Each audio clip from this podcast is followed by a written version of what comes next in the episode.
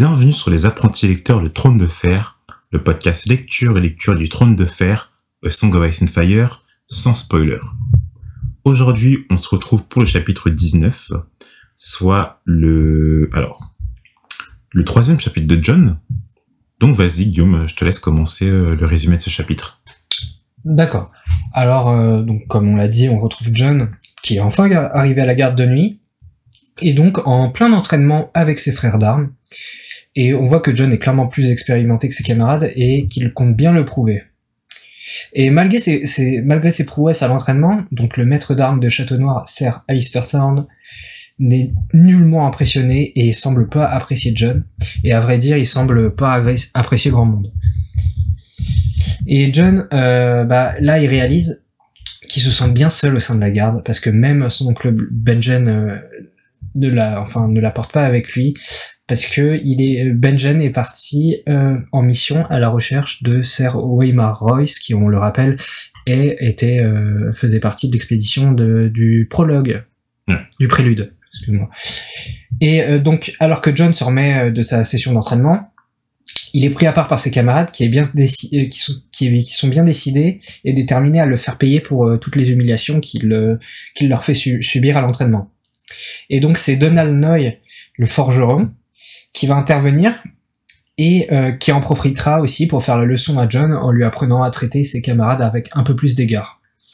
Donc s'ensuit euh, une petite discussion avec Tyrion rapidement, mais le plus important c'est que que John va être convoqué par Lord Mormon, donc euh, qui est le commandant de la garde de nuit, et qui va le convoquer pour lui apporter la nouvelle qu'il a reçue depuis Winterfell que Bran est en vie, bien que paralysé. Ok. C'est vrai que ton résumé il était assez long, mais c'est parce qu'en fait le chapitre il est assez éparpillé entre plein d'actions, donc c'est normal. Mm. C'est ça. Alors sur le chapitre, euh, premièrement, je tiens à dire que c'est là que tu sens, en tout cas pour moi c'est la, première fois que tu sens l'importance des, des point of view. C'est-à-dire que on voit qu'on est éparpillé vraiment aux, aux quatre coins des sept couronnes. Donc c'est-à-dire que chaque personnage, euh, enfin en tout cas là, euh, t'as John qui est la garde de nuit qui va découvrir le monde de la garde de nuit, Bon, t'as Kathleen et Ned qui sont là-bas à Port-Réal, t'as Bran qui est encore à Winterfell, euh, bon, t'as Tyrion qui est aussi à la garde de nuit, mais tu sens que les personnages et tout, ils vont un peu se faire pied découvrir du monde un peu partout, quoi. Ouais, on avait l'impression que Daenerys c'était vraiment l'exception. Daenerys aussi, ouais. On avait l'impression que c'était l'exception, mais en fait, non, là, maintenant, tout le monde est un peu dans son coin. C'est ça, ouais.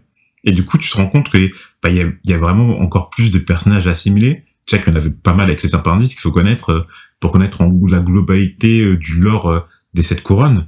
Mais alors là, voilà, on commence à rajouter des personnages par rapport au par, rapport aux, aux characters, euh, des différents points de vue qui sont euh, voilà, qui sont proches d'eux. Mm. Donc la scène d'ouverture de chapitre est un entraînement entre deux membres de la garde de nuit, John et Gren, surveillés tous deux par Alistair Thorne, le maître d'armes de la garde de nuit. On remarque d'ailleurs que la condition de John n'a pas été oubliée, puisqu'on l'appelle encore le bâtard. Ouais c'est un de ses surnoms d'ailleurs. On l'appelle, on l'appelle déjà, on, pour premièrement, on l'appelle encore le bâtard. Euh, Lord Snow qui a l'air, euh, en plus de l'énerver encore plus que le bâtard. Moi, mm. perso, euh, je préfère m'appeler Lord, qu'on m'appelle Lord Snow que de, que me faire appeler le bâtard. Que, me, que me faire appeler le bâtard. Mais bon, on peut comprendre un petit peu que ça l'énerve, mm. Lord Snow. Alors, John atomise Grain, vraiment. donc, qui est son compagnon lors de son entraînement. Perfect. D'ailleurs, on surnomme, on surnomme graine euh, le roc. Donc euh, une roc, c'est euh, c'est une espèce de bovin qui a maintenant disparu, mais c'est une sorte de, de, bison quoi. Ouais, moi j'avais dû, j'avoue, j'ai pas recherché et je me disais c'est quoi ce truc? Hmm. Donc il s'attire la foudre de graine car il lui casse le poignet.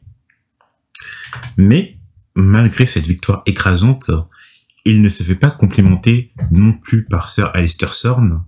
Pire, il le nargue en l'appelant Lord Snow que John détestait. Et malgré qu'il ait vaincu tous les adversaires proposés par Sir Alistair, John subit encore les railleries de sa part. D'ailleurs, la phrase « j'ai gagné », non, euh, c'est le rock qui a perdu, elle m'a vraiment marqué, mais on y reviendra un peu plus tard. Mm. John est seul à la garde de nuit et ne, ne se trouve pas d'amis ou d'adversaires à la hauteur.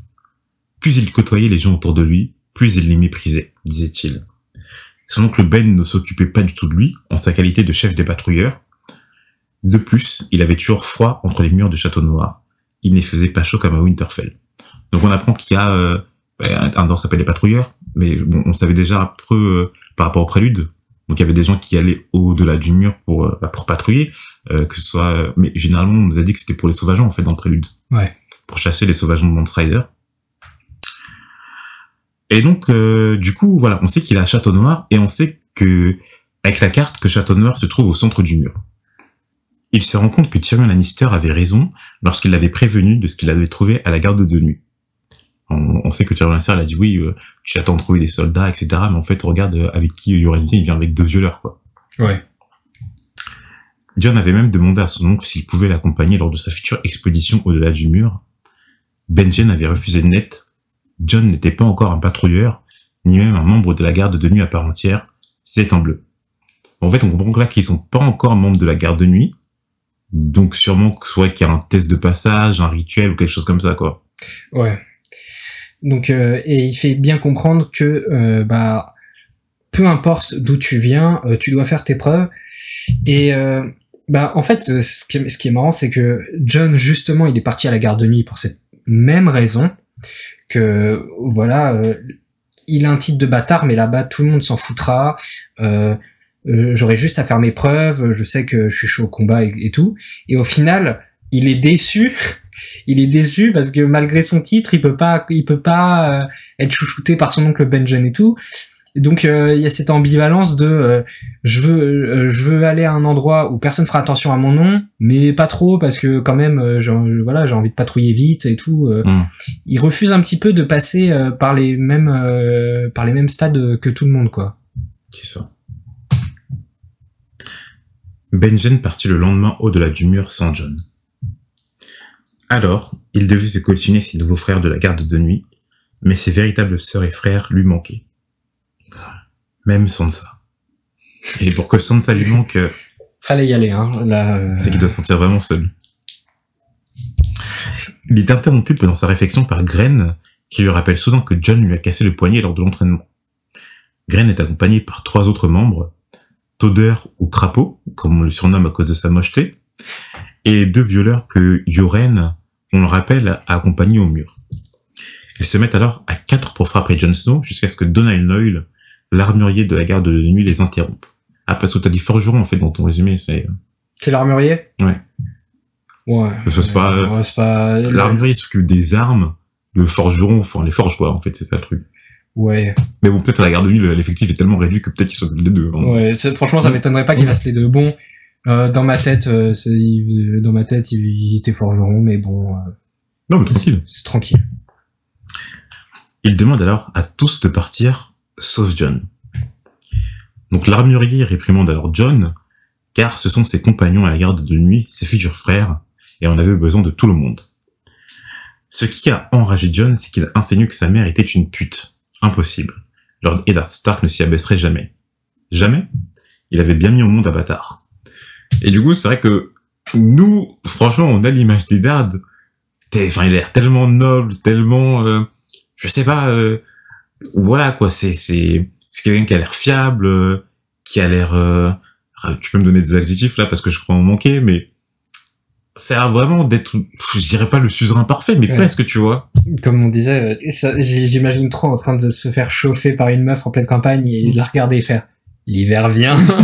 Tu sais, genre, euh, genre le mec tout, tout, tout- trop focus quoi, trop focus. Mais c'est vrai que, du coup, euh, franchement, quand tu vois la vision de John, tu peux comprendre que ça presse chelou. Parce qu'on dit, euh, oui, bah, t'es un bâtard. Enfin, en fait, il a, il a grandi avec Ned Stark toute sa vie. Et de l'image qu'on a de lui, Ned Stark a l'air tellement loyal, humble, Mais euh, par- parfait, que ça paraît incompréhensible qu'il ait conçu un bâtard. ouais. Et qu'en plus, il ne veut pas même pas dire l'identité de sa mère à John. Ouais, et euh, bah à tel point que même Robert euh, se demande qui, euh, enfin qui devait être être cette fille pour faire oublier son propre honneur à, à Ned Stark. Peut-être à Shara Dane. Peut-être. C'est ce que Kathleen pense, en tout cas. Bon, en tout cas, c'était la rumeur euh, que Kathleen a entendue à Winterfell euh, lors de ses premiers jours là-bas. Mais qu'en était-il vraiment? John était persuadé que ta mère n'en était pas une, mais en tout cas, ce n'était pas important pour Donald Noyle. Une flambée de membres de la garde de nuit ont pour mère des filles de basse extraction et des filles qui peuvent être réellement des putes. Mais ici, ça ne compte pas. La preuve qu'un homme du nom de Cotter Pike commande actuellement Fort Levant. Donc c'est un peu ce qu'avait dit Ned euh, quand on a pensé à envoyer John dans la garde de nuit, c'est-à-dire que là-bas il pouvait s'élever de même euh, euh, avec sa condition de bâtard. Donc là, on a appris que bah, des hommes de, de tout lieu, de tout et de toute extraction pouvaient commander en tout cas la garde de nuit. Ouais. Donc tu effectivement, donc effectivement, c'est comme John le pensait. Peu importe d'où tu viens, tu peux accéder à des rangs, mais tu n'as pas de passe droit. C'est ça. Tu n'as clairement pas de passe droit. Sauf, euh, ça semblait, euh, Sir Weimar Roy, ça semblait, y avait, ça, ça, sentait un peu le passe droit quand même. Hein. Alors parce qu'on a dit que en fait, euh, dans le prélude, Lord Mormont avait accepté d'envoyer Weimar Royce au-delà de la garde parce que euh, c'était le fils, euh, enfin en tout cas, je sais plus si c'était le fils de, en tout cas il faisait partie de la famille Royce. Après je sais plus si c'était le fils de l'intendant actuel des Royce qui se nomme, euh, qui se nomme Nestor Royce. Je crois que c'est l'un des fils. C'est l'un de ses fils, peut-être. Trop, nombreux en, en, fils ou un truc comme ça. Ouais, voilà. Un truc trop nombreux rejetons, t'as raison. On vérifiera. Euh, mais oui, c'est vrai qu'il y a, t'as l'impression qu'il y a quand même quelques passe droits qui sont accordés, quoi. Mm. Après, le, fait que peut-être que Benjamin Stark soit lui le commandant des patrouilleurs fait qu'il a plus demandé à ce que John n'en ait pas. Hein. Ouais, c'est possible. ça, ça, se voit qu'il a un peu le profil pour faire ça. Genre, euh, c'est pas parce que c'est mon, c'est mon neveu adoré que je vais le, que je vais le ménager. Hmm. Ouais. Alors juste je vérifie pour Royce. Non, c'est ça, c'est ça, je suis presque sûr. Alors on vient de vérifier, en fait il dit exactement dans le prélude que Nestor, enfin pardon, que Weimar Royce est le dernier né d'une ancienne famille trop riche en rejetons. Après on sait pas si c'est le fils de Nestor Royce qui est l'actuel intendant du Val d'Arin. En tout cas il fait partie de la famille quoi. Ouais. C'est la dure réalité du mur elle est ce qu'elle est, et il peut bien y faire froid, glacial même, mais c'est un engagement pour la vie. Celle de John ne faisait que commencer, alors que celle de Noel avait déjà eu lieu. Alors du coup, euh, tu peux rappeler un peu, euh, bon, juste en quelques mots, la, l'ancienne vie de Donald Noy Donc alors Donald Noy, c'est, euh, il était armurier à Acalmy, au service de Stanis Baratheon. Et il, est dit qu'il a parcouru de long en large les sept couronnes, qu'il a banqueté, qu'il a couru les bordels, qu'il qu'il a livré sans bataille. Et donc ce serait même lui qui, qui aurait euh, forgé la masse d'armes qu'a utilisé euh, Robert pour abattre Rhaegar euh, au trident. Hmm. Mais un jour, il s'est pris un coup de hache et ça, son, son bras a gangréné et tout ce qui lui restait à faire, c'était l'amputer. C'est ça. Et c'est après, et donc c'est après qu'il a décidé euh, d'aller au mur et de laisser son ancienne vie derrière lui. Alors si pendant quel événement qui s'est fait, euh, euh, enfin que son, son bras était gangréné, s'est fait trancher le bras Parce qu'on parle justement d'un siège d'accalmie. Bah non, mais en fait, j'ai l'impression que c'était après le siège. D'accalmie? Ouais, en fait, j'ai du mal à comprendre parce que. Non, je crois qu'il a perdu son siège pendant. Attends, je vais vérifier. Vérifie. Ouais, qu'après la perte de son bras au siège d'accalmie. Il en avait une, lui, n'ayant endossé la, la, tenue noire qu'après la perte de son bras au siège d'accalmie. Ah oui, d'accord, oui. Ouais, ouais j'ai, j'ai, eu un petit... Euh... Bon, alors, t'inquiète, au pire, je reprends et puis je cite euh, mon texte. Ouais, ok, vas-y. Donailol forgé auparavant pour Stanis Baratheon, le frère du roi à Académie. Donc on rappelle, Stanis Baratheon, il fait partie du conseil restreint, c'est le plus vieux frère de Robert, enfin, en tout cas, c'est le plus vieux frère de Robert, qu'est-ce que je dis moi? Euh, Et c'est le petit frère de Robert, mais plus vieux que Renly, et donc c'est le maître des navires, il est actuellement à Père Dragon. Euh, et donc il était au, armurier au service de ce Stanis-là, et il a perdu son bras euh, lors d'un siège qui a eu à Acalmie. Donc Acalmie, on le rappelle, c'est la terre des Baratheons, et donc, euh, alors, une information, c'est qu'à un moment donné, il y a eu un siège là-bas. Alors, est-ce que c'était avant que Robert euh, aille, euh, comment dire, aille conquérir le trône avant de buter Rhaegar Targaryen Est-ce que c'était après, lorsqu'il était déjà roi? Ça, on n'en sait rien. Peut-être pendant. Ça, on n'en sait rien. Mais en tout cas, il y a eu un siège à l'Académie. Mais ce ne sont pas ses frères. Eux, non, le détestent parce que John est meilleur qu'eux.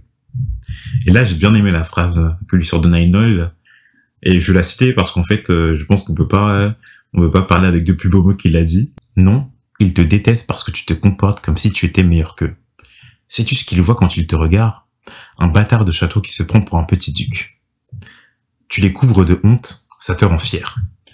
Et en fait, là, tu comprends. euh, C'est vrai que, en fait, en ayant cette vision, en ayant cette phrase, forcément, depuis le début du chapitre, on, enfin, on se dit que John, forcément, bah lui, euh, je- pourquoi il se gênerait, tu vois? C'est-à-dire que il, il fait tout bien, euh, c'est un bon combattant, euh, euh, il est bon à l'entraînement, il veut partir à la garde, il- on sait que il a un bon cœur, que lui, ce qu'il veut, c'est vraiment prouver que sortir de sa condition de bâtard, quoi.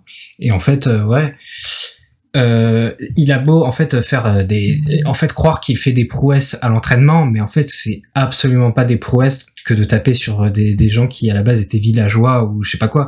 Ça, en fait, ça fait un peu écho à la phrase d'Alistair du coup, on a dit tout à l'heure. Non, T'as pas euh, tu- gagné, c'est lui pas- qui a perdu. Voilà. Et c'est totalement ça. C'est-à-dire que euh, forcément, quand euh, John, qui, qui- enfin, en fait, il va pas gagner. C'est-à-dire que bien sûr, il gagne pas, puisqu'on sait pertinemment qu'il est meilleur qu'eux. On sait pertinemment que lui, il a eu un véritable maître d'armes. Lui, s'est entraîné dans la cour de Winterfell avec les meilleurs euh, breteurs du Nord depuis tout petit. Donc forcément, il va gagner contre, comme tu l'as dit, des gens qui, des, qui, enfin, qui sont des villageois, qui sont des, je sais pas, des bouchers, euh, des boulangers, n'importe. Et donc il y a aucun honneur pour lui de gagner. Il y a aucun honneur pour lui d'infliger des blessures à ces gars-là. En revanche, pour eux, comment ils le prennent? C'est-à-dire que ils viennent à la garde de nuit déjà qui est une honte en soi de venir à la garde de nuit, de passer ce deux, parce qu'on bon, euh, on sait que la plupart euh, euh, ne sont pas venus euh, comme John et tout de bonne volonté, qu'ils ont été contraints à venir, et on leur envoie quelqu'un qui est supposé être un bâtard, donc euh, vraiment quelqu'un euh, de, de bas quoi. C'est ok, euh, d'accord, il a grandi à Winterfell, mais c'est un bâtard. C'est-à-dire qu'il a aucune, euh, il a aucun pouvoir, il a aucune, euh, comment dire, possession. Et donc ce bâtard se permet de dire qu'il est plus fort qu'eux et se permet de, la- de leur mettre une rouste. Donc forcément, à leurs yeux, c'est, enfin, ils sont encore plus humiliés. Ouais. C'est, euh, moi, quand, quand- franchement, quand j'ai lu ça et tout, je me suis, dit, c'est pas que je me suis, je me suis remis en question mon point de vue, mais presque quoi. Parce que je me suis dit, ah ouais, non, mais j'avoue que, enfin, John et tout, ok, il- on comprend et tout par ses pensées et tout qu'il veut pas de mal, que lui, il cherche juste à, à, à se battre bien et à, à prouver. En Mais fait, il prouve temps, rien. Ouais. Donc euh, j'ai vraiment bien aimé euh, le, le petit discours que lui a servi Donald Noyle. Qui est fait par Tyrion dans la série. Hmm. Ah oui, je m'en souviens plus ça. C'est c'est Tyrion qui fait ça. Il apparaît pas de l'œil. C'est bah, en fait c'est ça. C'est que là on commence à voir que comme comme je viens de le dire au début de ce chapitre et tout là le, les enfin l'univers s'expand.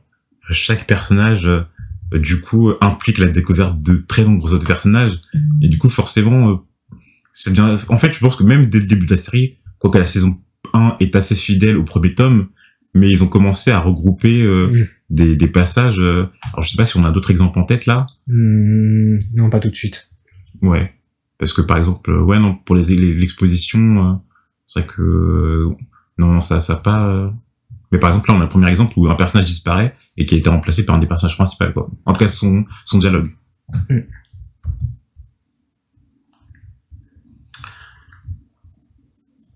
Donc, Alistair euh, est le premier maître d'armes de tous ces gens et tout ce qu'ils ont appris en termes de combat a été, euh, selon Donano, dans les ruelles de Villevieille ou de Port-Lanis.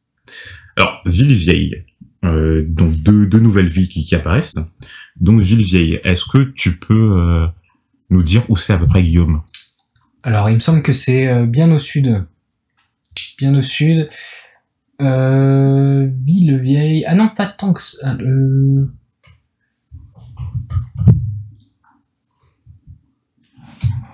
Oui, c'est bien au sud. C'est à, euh, c'est à l'ouest, euh, juste avant Dorne.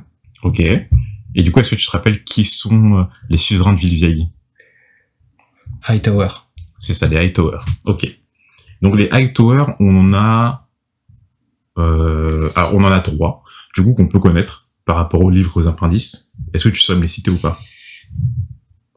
Tous, euh, moi j'ai juste euh, en tête Gerald Hightower qui est cité euh, quand Bran, euh, quand Bran cite euh, à tous les gardes royaux, euh, tous les membres de la garde royale un peu donc, dont il s'inspire. On l'appelait Gerald Hightower le taureau blanc.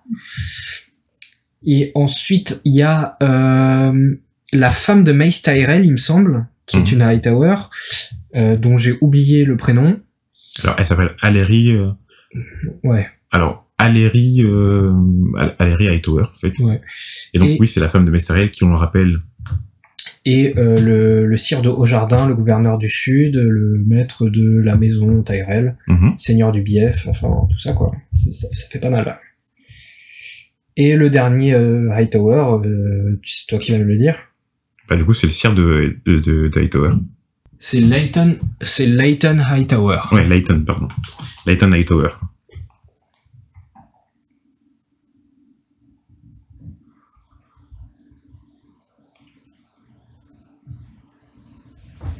J'ai un bug et tout, en fait, je le sais, mais... euh, J'ai un bug, en fait. Parce que je recherchais en même temps. C'est ça.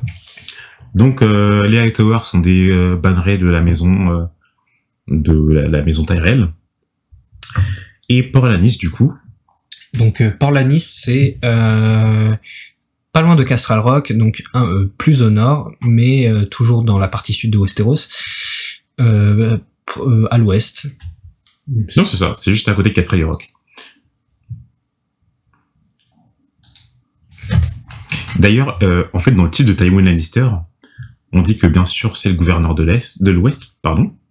Euh, c'est le sire de Castrel Rock, mais c'est aussi le bouclier de Porlanis. D'accord. En parlant de Lannister, petite parenté, euh, c'est vrai qu'on on a parlé depuis dans, dans les anciens chapitres de la fortune de la famille Lannister, mais est-ce que tu sais d'où elle vient? Non. Alors, c'est c'était dans les indices. En fait, c'est parce qu'il existe des mines d'or à Castrelli Rock et euh, une ville qui s'appelle la Dandor. Donc, en tout cas, une place qui s'appelle la Dandor. Euh, c'est pour ça que en fait les, les Lannister sont aussi riches parce qu'en fait ils, ils sont à proximité de mines d'or. Donc à Castrelli Rock et à la Dandor. La Dandor c'est un peu plus au nord de Castrelli Rock et de Port-Lanis. ok, ok, ok. Petit aparté. John s'en ensuite et détourne son regard vers le mur. Donc on a enfin une description détaillée de celui-ci. C'est vrai que depuis le début on parle du mur, etc. Mais on sait pas trop à quoi ça ressemble. Parce que même dans le prélude on était au-delà du mur, certes, mais euh, bon on parlait pas tellement du mur en soi. Alors on sait qu'il n'y a pas de rempart ni au sud, ni à l'est, ni à l'ouest, car seulement intéressait le nord. Enfin, pardon, Donc du coup, il se trouve à Château Noir. Et en fait, Château Noir, c'est une forteresse qui n'a ni rempart, ni au sud, ni à l'est, ni à l'ouest, car seulement l'intéressait le nord et les sauvageons, et les autres. Et euh, au nord se trouvait le mur, qui fait 700 pieds de haut, nous dit-on.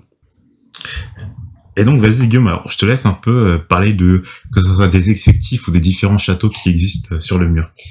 Donc, euh, on sait qu'à l'époque, en fait, il y avait, il y avait 19 euh, forts ou qui étaient occupés, euh, voilà, qui, qui, qui étaient chargés de surveiller tout le mur. Et en que, on- en fait, il faut, faut avoir une visualisation de comment le mur. Parce qu'en fait, il faut avoir une visualisation de comment le mur. C'est-à-dire que le mur, il est présent, et au sud du mur, en fait, tout en bas, enfin, au- à l'altitude zéro, quoi, c'est là que se situent les 19 forteresses. Ouais. Et euh, elles étaient toutes occupées à l'époque. Et aujourd'hui, euh, il y en a plus que trois qui sont actives. On a à l'ouest, on a euh, Tourombreuse. Tourombreuse. Bien euh, pile au centre, on a Château Noir et à l'est, on a Fort-Levant.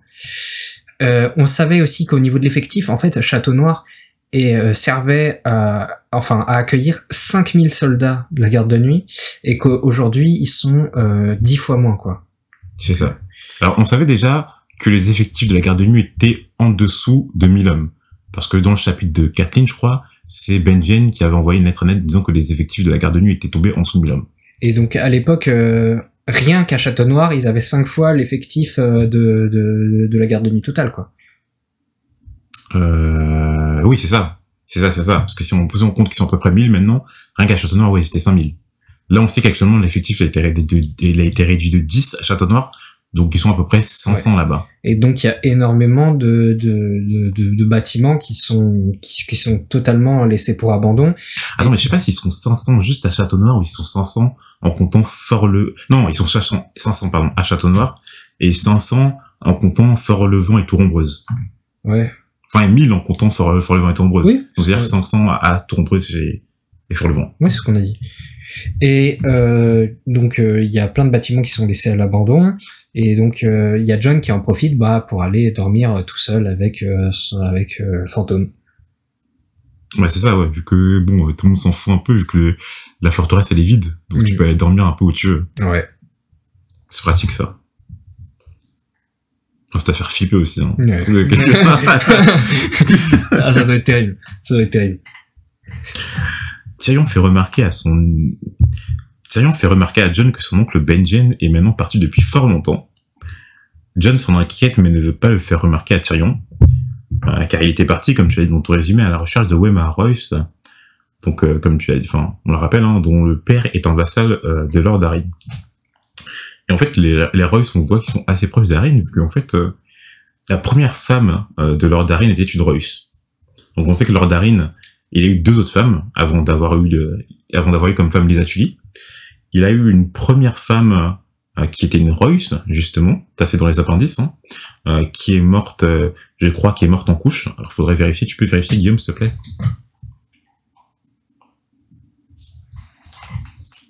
Morte en couche. Morte en couche. Sa deuxième femme, c'était une Arine, donc c'était sa cousine. Et en fait, Lisa Tully, donc on le rappelle la sœur de Kathleen, est sa troisième femme.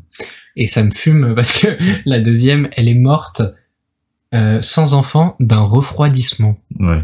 Alors, refroidissement, je sais pas trop ce que ça veut dire, mais euh, Hypothermie, qu'est-ce qu'elle a fait? il n'a pas eu trop de chance dans sa succession, de Ouais. ce qu'on de ce qu'on comprend. Hein. Je disais que sa première femme est morte en couche, sa deuxième femme sans enfant, et sa troisième femme, euh, on sait que l'enfant de, de, de John et de Lisa Tully est assez maladif, Ouais. d'après Robert. Donc euh, sa graine ne doit pas être très vigoureuse. C'est euh, mais c'est intéressant de savoir ça que que visiblement il a eu des problèmes euh, euh, pour euh, avoir un héritier. Intéressant.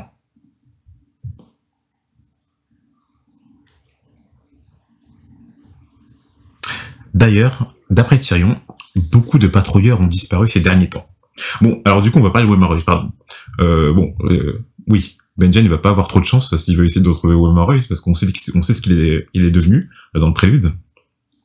Donc on sait que c'est devenu euh, bah, un des, des autres, Mhm. parce que euh, nous on a le point de vue de Will dans le prélude, et en fait, euh, quand Will est avec Wemar à la fin du chapitre, euh, il le découvre avec des yeux bleus, je crois, et euh, je crois qu'il a, il a un œil bleu et une lame plantée dans l'autre œil, et qu'il est froid, bon bref, ce que c'est devenu un autre, son, enfin, de ce qu'on peut comprendre, et que les, cheveux, les, les sauvageons qui ont disparu, pardon, les patrouilleurs qui ont disparu, on sait que Will, bah, il est mort, parce qu'il a été étranglé à la fin, je crois, du chapitre tout par Wemar Royce, qui est devenu un autre, et euh, Garrett qui a été exécuté. Ouais. Qui a fui, euh, qui a fui et qui a été exécuté euh, dans, dans le premier chapitre.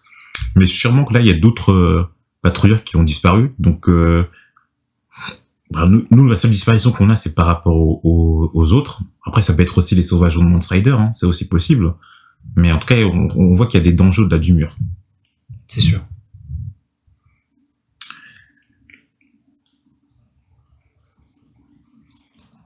Alistair Thorne les interrompt alors et informe John que le commandant de la garde de nuit, Géor Mormon, désire le voir.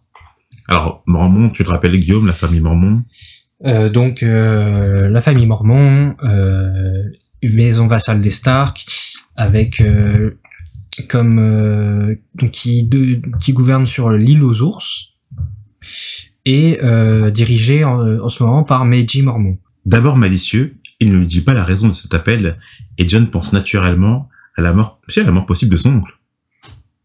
Il pense d'abord, il pense à la mort de Benjamin ou de Bran. Non, de son oncle, hein, oui, oui, c'est ça. D'abord malicieux, il ne lui dit pas la raison de cet appel, et John pense naturellement à la possible mort de son oncle. Mais Tyrion rappelle au maître d'armes son statut et ses relations, et le force à avouer que le rendez-vous a pour propos l'état du frère de John, ou demi-frère, Bran. On découvre alors enfin le Lord commandant de la garde de nuit, calvitie, barbe grise et accompagné d'un grand corbeau. Il lui tend la fameuse lettre venue de Winterfell. Bran allait vivre, paralysé, mais allait vivre. Donc en fait on a confirmation que maintenant que quand Bran n'a pas sorti euh, ses jambes lors de son réveil à la fin de son chapitre, en fait c'est parce qu'il était vraiment paralysé quoi. C'était pas quelque chose de temporaire. Oui. Il revint alors dans la salle commune et avertit ses compagnons, baignés dans le forêt. Le chapitre se termine par une belle scène où John pourrait se ré- paraît se réconcilier avec Graine en s'excusant euh, de lui avoir blessé le poignet et lui promet de lui enseigner une parade. Il fait alors une blague devant tout le monde en se moquant de Sir Alistair Thorne, qui lui répond avec le ton d'un ennemi mortel. Grosse erreur. Grosse erreur, Snow. Ouais. Tu sens que Alistair, franchement, euh, tu sens que Alistair, franchement, euh, c'est vraiment quelqu'un que- qui, qui est assez méchant dans tu vois, un peu sadique, Ouais. euh, le genre d'instructeur que t'as pas envie d'avoir, quoi. Ouais, genre méga aigri. euh, Hmm. euh, tu, tu, tu peux rien lui dire. euh, En même temps, on sait que c'est un chevalier, et là, il a la garde de nuit. ouais. Donc, on peut dire que forcément, il, je pense pas qu'il a le bon cœur. Donc, sûrement, euh, J'ai essayé de chercher dans les appendices, son nom il apparaît pas. Ah ouais, mais par exemple, tous les, tous les gens de la garde de nuit, là, sous leur nom apparaissent pas dans, Ouais. dans les appendices. Donc, forcément, et là, on va commencer à avoir des personnages dont il faudra se souvenir, et on n'aura pas d'être des appendices maintenant. Mm. C'est là la beauté de la chose, c'est là que l'univers s'expand dans le trône de fer. Et là, c'est que le début. C'est vraiment que le début. c'est vraiment que, que, que le début. Donc, euh, ouais. C'est pour ça que j'ai dit au début, ouais, que, que l'univers commence à, à s'étendre. Que bon, maintenant, il va falloir, euh, il va falloir être investi, quoi. Pour, euh, pour euh, avoir tous les personnages en tête. D'ailleurs, en fait, on a, on a d'autres membres de la garde de nuit hein, qui apparaissent. Bon, là, là, je citais leur nom, mais comme je l'ai dit, il y a Gren, donc surnommé le Rock, Mm. euh, Alistair Sorn, quelqu'un qui s'appelle Jiren, euh, Toder ou le crapaud, Mhm. euh, Darion, Mhm. Pip, Alder, Benjen Stark, Lord Mormon, Mace Raymond d'ailleurs, Maître Aemon, Mace Raymond, ouais. Qui a un nom euh, qui rappelle quand même, euh, Ouais, qui a des co- une consonance un peu euh, hum, un peu Targaryen. Targaryen quoi. Hein, je dis ça. C'est vrai, c'est vrai. Mais bon, comme on l'a su, euh, il a certaines caractéristiques euh, qui peuvent euh, apparaître propres aux Targaryens et pourtant ne le sont pas. Typiquement, on sait que Ashara a les yeux violets, et t'avais fait la remarque que tu pensais que les yeux violets apparaissaient exclusivement chez les Targaryens. Ouais. Donc Cotter Pike, hein, donc on l'a dit, qui est le commandant de Fort-le-Vent, Mhm. et euh, Bohen Marsh, qui fait partie de l'état-major. Donc voilà, on a terminé avec ce chapitre, euh, le premier chapitre de John à la garde de nuit.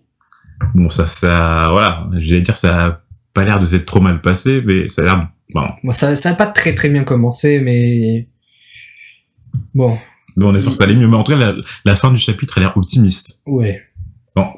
Vis-à-vis de ses camarades, euh, ouais, par rapport à Sand, c'est autre chose. ouais, bon. Voilà, on espère que vous avez apprécié cet épisode, et que voilà, on vous retrouve euh, euh, dans le prochain pour euh, un Ned. chapitre 2 De Ned. de Ned. Ça marche. Bah, on, on verra s'il est encore sur le chemin ou s'il est arrivé à, à la capitale. Très bien. Bon, on vous dit à la prochaine. Portez-vous bien.